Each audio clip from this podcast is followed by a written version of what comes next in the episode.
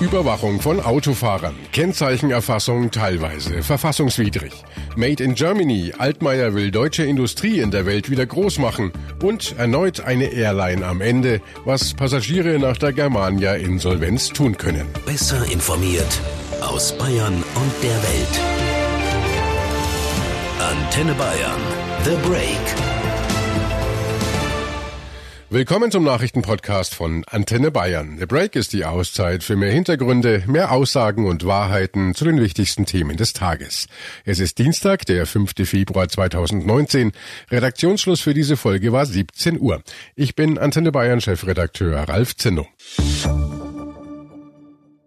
In der Regel bemerken wir gar nicht, dass das immer wieder passiert. Wir sind mit dem Auto unterwegs, Geräte am Straßenrand scannen die Nummernschilder sämtlicher Fahrzeuge, die vorbeifahren. Und die Polizei gleicht das Kennzeichen mit ihren Fahndungsdateien ab, um zum Beispiel festzustellen, ob sich da gerade eine gesuchte Einbrecherbande aus dem Staub macht, ob polizeibekannte Unruhestifter auf dem Weg zu einer Großveranstaltung sind oder ob da jemand ohne Aufenthaltsberechtigung in Deutschland unterwegs ist.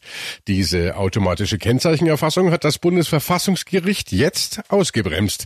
Die Richter erklärten die Regelungen in drei Bundesländern für teilweise verfassungswidrig. In Baden-Württemberg, in Hessen und auch in Bayern. Antenne Bayern Reporter Jan-Henner Reitze teilweise verfassungswidrig. Was heißt denn das jetzt? Darf die Polizei nun Kennzeichen erfassen oder darf sie es nicht? Generell verboten hat das Verfassungsgericht das Scannen von Kennzeichen nicht. Gefunden werden muss aber noch die juristische Grenze. Für welchen Zweck, wo genau und wie genau darf die Polizei das machen? Da geht es um eine Abwägung Sicherheit gegenüber Persönlichkeitsrechten der Bürger. Und da pfeift das Verfassungsgericht die Bundesländer zurück. Bayern scannt zum Beispiel zum Grenzschutz Kennzeichen, darf das aber so gar nicht begründen, weil der Bund für den Grenzschutz zuständig ist. Und die Richter kritisieren auch, dass die Länder ihre Gesetzestexte juristisch unsauber formuliert haben. Da müssen müssen sie nachbessern. Bis Ende des Jahres haben Bayern, Baden-Württemberg und Hessen ja jetzt Zeit, ihre Gesetze anzupassen. Solange dürfen sie grundsätzlich in Kraft bleiben. Um diese Kennzeichenerfassung wird ja schon länger gestritten. Wie funktioniert denn das eigentlich genau? Ähnlich wie bei einem Blitzer werden an der Straße alle Kennzeichen von Autos, die vorbeifahren, erfasst, aber eben alle, nicht nur die von denen, die zu schnell fahren. Dann wird automatisch in den Fahndungsdaten der Polizei gesucht, ob das Kennzeichen in Zusammenhang mit einer Straftat gesucht wird. Nur dann wird das Kennzeichen länger gespeichert, sonst sofort wieder gelöscht. Datenschützer kritisieren zum Beispiel, dass die Polizei theoretisch Bewegungsprofile von Autofahrern erstellen kann, wenn die Daten eben nicht wie versprochen gelöscht werden. Auf der anderen Seite sagt die Politik, die Technik bringt was für die Sicherheit. Und geklagt hatte gegen diese Praxis ein Pendler aus Bayern, der regelmäßig ins Nachbarland Österreich fährt.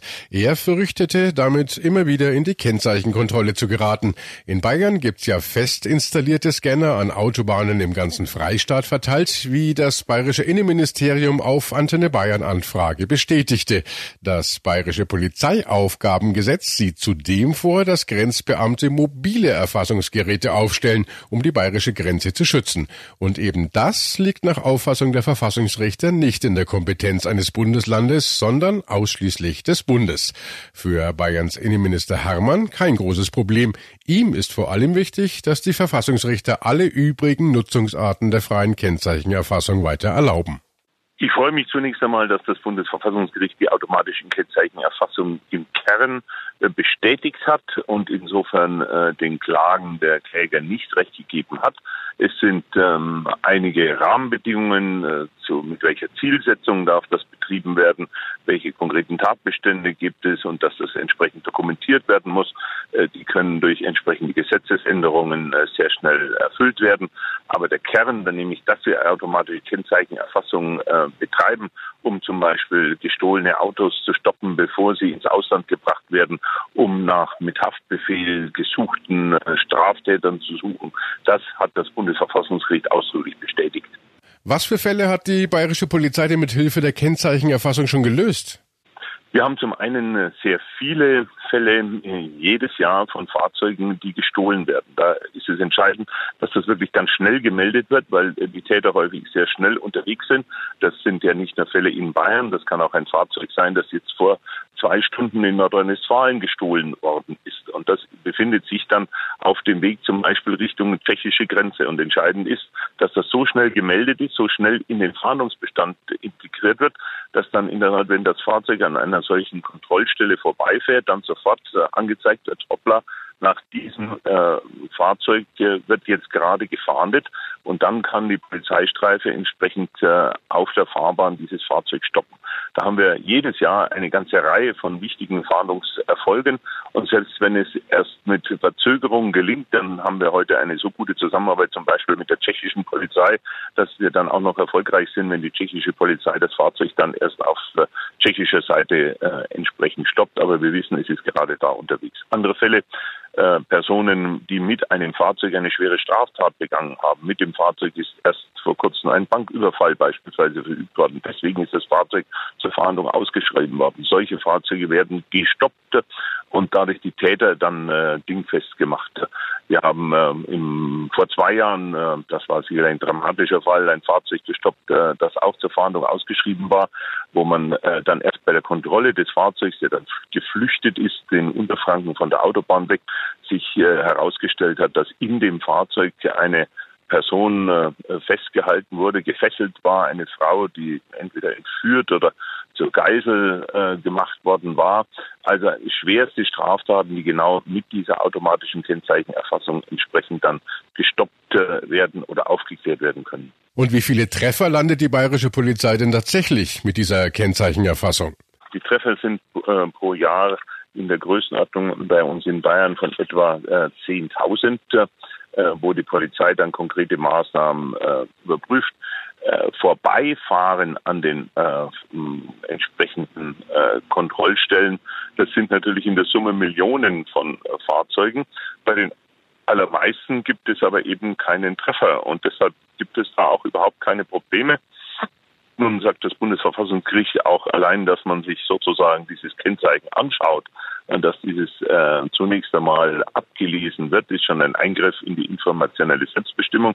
Das Bundesverfassungsgericht sagt aber gleichzeitig eben auch, ja, äh, wenn dann tatsächlich äh, die Auswertung äh, sachgerecht erfolgt und sichergestellt ist. Das hatte das Bundesverfassungsgericht äh, schon vor ein paar Jahren entschieden und das haben wir auch ausdrücklich sichergestellt, dass solche Kennzeichen sofort wieder gelöscht äh, werden, wenn nach ihnen nicht gesucht wird.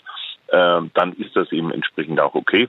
Und äh, genau auf der Grundlage werden wir jetzt auch weiterarbeiten. Vielen Dank, Bayerns Innenminister Hermann im Antenne Bayern Interview. Verkehrsminister Scheuer hatte übrigens mit dem Gedanken gespielt, die Erfassung von Autokennzeichen auch zu nutzen, um Dieselfahrverbote zu kontrollieren. Das hatte ohnehin für einen Aufschrei der Empörung gesorgt, weil die Scanner unsere Nummernschilder dann ja großflächig in den betroffenen Städten fotografieren müssten. Jetzt sehen Oppositionspolitiker sich bestätigt. Der verkehrspolitische Sprecher der FDP fordert, Scheuer solle nun seinen Gesetzesentwurf zur so wörtlich Dieselrasterfahndung unverzüglich einstampfen und der stellvertretende Fraktionschef der Grünen, Konstantin von Notz, sagte, das Urteil zeige klare Grenzen für automatisierte Massenüberwachung auf, mit denen die Große Koalition immer wieder liebäugele. Das gelte auch hinsichtlich der von Bundesinnenminister Seehofer geplanten hochproblematischen Ausweitung der automatischen Gesichtserkennung, so von Notz von den Grünen. Made in Germany. Dieses Gütesiegel hat noch immer einen recht guten Klang rund um den Globus, aber die weltweite Konkurrenz ist groß und neue Technologien, Digitalisierung, künstliche Intelligenz bringen gewaltige Umwälzungen mit sich. Bundeswirtschaftsminister Altmaier will nun die deutsche Industrie wieder stärken und neue deutsche Weltmarktführer hervorbringen. Wie? Das hat er heute dargelegt mit seiner nationalen Industriestrategie 2030. Der erste Punkt ist, dass wir es mit einer rasanten Beschleunigung von Innovationen zu tun haben. Von Innovationen, die dazu führt, dass bisherige Verfahren, Produktionsmethoden, Industrien ersetzt werden durch ganz neue und ganz andere. Und wer diese Technologien beherrscht, der hat eine Chance, vorne mit dabei zu sein. Wer diese Technologien verpennt, der wird eines Tages die verlängerte Werkbank von anderen sein.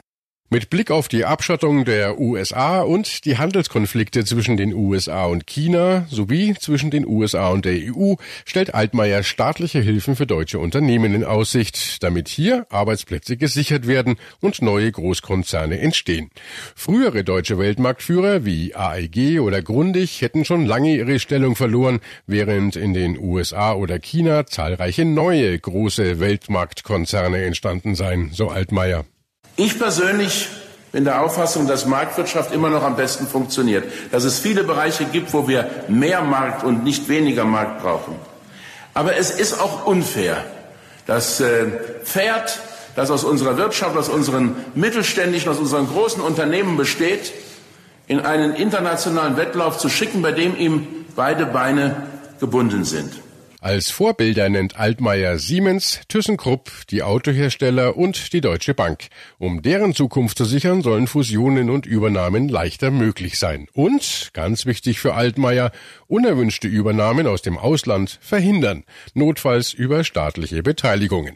In sehr wichtigen Fällen solle der Staat für einen befristeten Zeitraum so Unternehmensanteile kaufen können. Dabei denkt Altmaier an Fälle wie den Roboterhersteller KUKA in Augsburg, bei dem nun ein chinesisches Unternehmen das Sagen hat.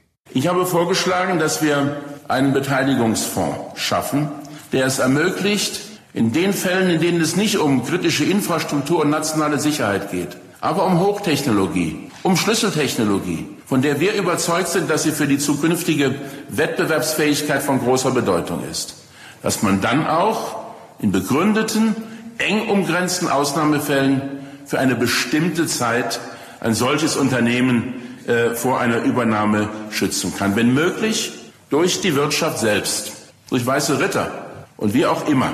Aber, meine Damen und Herren, wenn äh, nötig und wenn als letzte Möglichkeit nicht anders denkbar, dann eben auch auf diese Weise. Wirtschaftsminister Altmaier will also wieder große deutsche Champions in der Weltwirtschaft schaffen, notfalls mit staatlicher Hilfe.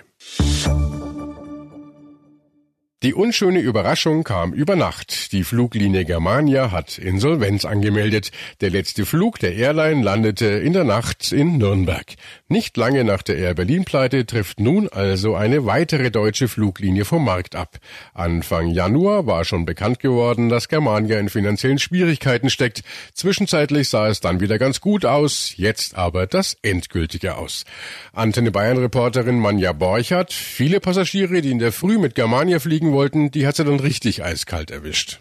Die saßen zum Teil schon mit ihren Bordkarten da, zum Teil sogar schon im Flieger, als sie erfahren haben, dass ihr Flieger gar nicht abheben wird. Der Urlaub wird sicherlich so kurzfristig wie jetzt die Sterne stehen, nicht stattfinden können. Man kann sich vorstellen, was das für eine Enttäuschung ist, wenn der heiß ersehnte Urlaub plötzlich im Eimer ist. Für die Passagiere bedeutet das ja, die Tickets sind wertlos und das Geld ist futsch. So sieht's aus. Zumindest für alle, die keine Pauschalreise gebucht haben. Pauschalreisende können ihren Reiseveranstalter in die Pflicht nehmen. Aber wer seinen Flug direkt bei Germania gebucht hat, hat jetzt echt ein Problem. Es ist ja nicht nur das Geld fürs Flugticket weg. Im schlimmsten Fall bleibt man auch noch auf den Kosten fürs Hotel sitzen oder für die Ferienwohnung, für den Mietwagen. Kann man alles ja nicht einfach so stornieren, weil man jetzt nicht in den Urlaub kommt. Immerhin einen Lichtblick gibt es. Andere Airlines haben Hilfe angekündigt. Und äh, wie soll diese Hilfe aussehen? Es soll verbilligte Tickets geben für gestrandete Germania-Passagiere. Eurowings bietet an, wer im Ausland festsitzt, kann bei uns ein Rückflugticket buchen und bekommt hinterher die Hälfte des Flugpreises erstattet.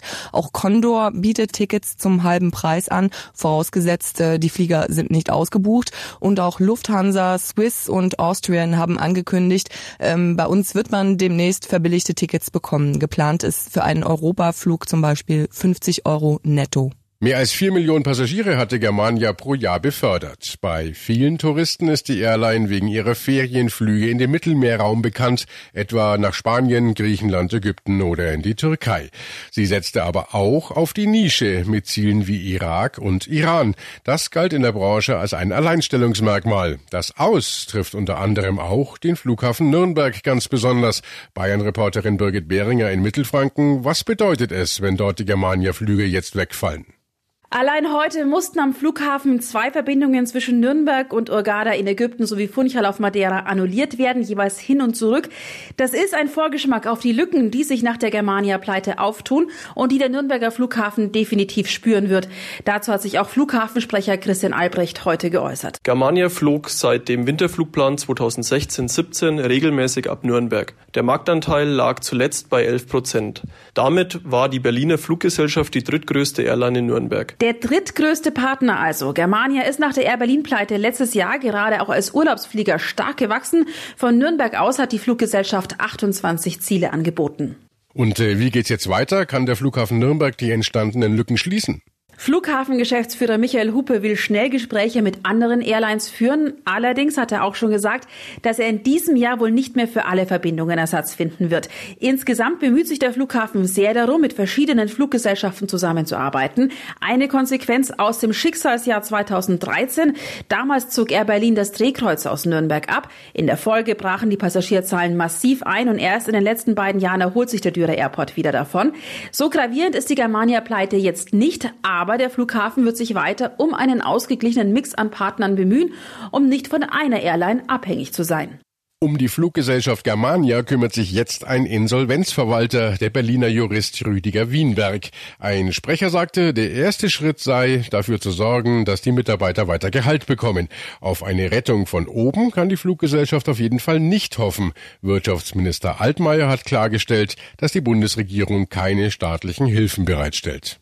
Das ist ein Anwendungsfall von Marktwirtschaft. Ich habe in meinem Papier auch geschrieben, zur Marktwirtschaft gehört eben der unternehmerische Erfolg und der Euro unternehmerische Misserfolg gleichermaßen. Und wenn der Staat darin eingreift und willkürlich einzelne Unternehmen rettet und andere nicht, dann kommt es zu Fehlallokationen und zu hohen betriebs- und volkswirtschaftlichen Kosten, die man sinnvollerweise vermeidet. Dann ist es für alle besser. Und so haben wir uns auch verhalten im Fall von Air Berlin. Im Fall von Air Berlin hat der Staat eben nicht versucht, das Unternehmen zu retten. Und wir haben nicht eingegriffen und die Dinge haben ihren Gang genommen, so wie hier auch. Bundeswirtschaftsminister Altmaier. Und das war The Break, der Nachrichtenpodcast von Antenne Bayern an diesem Dienstag, den 5. Februar 2019. Ich bin Chefredakteur Ralf Zinno. Antenne Bayern. Besser informiert. Jeden Tag. Zu jeder vollen Stunde auf Antenne Bayern. The Break gibt's auch morgen wieder um 17 Uhr. Jetzt abonnieren.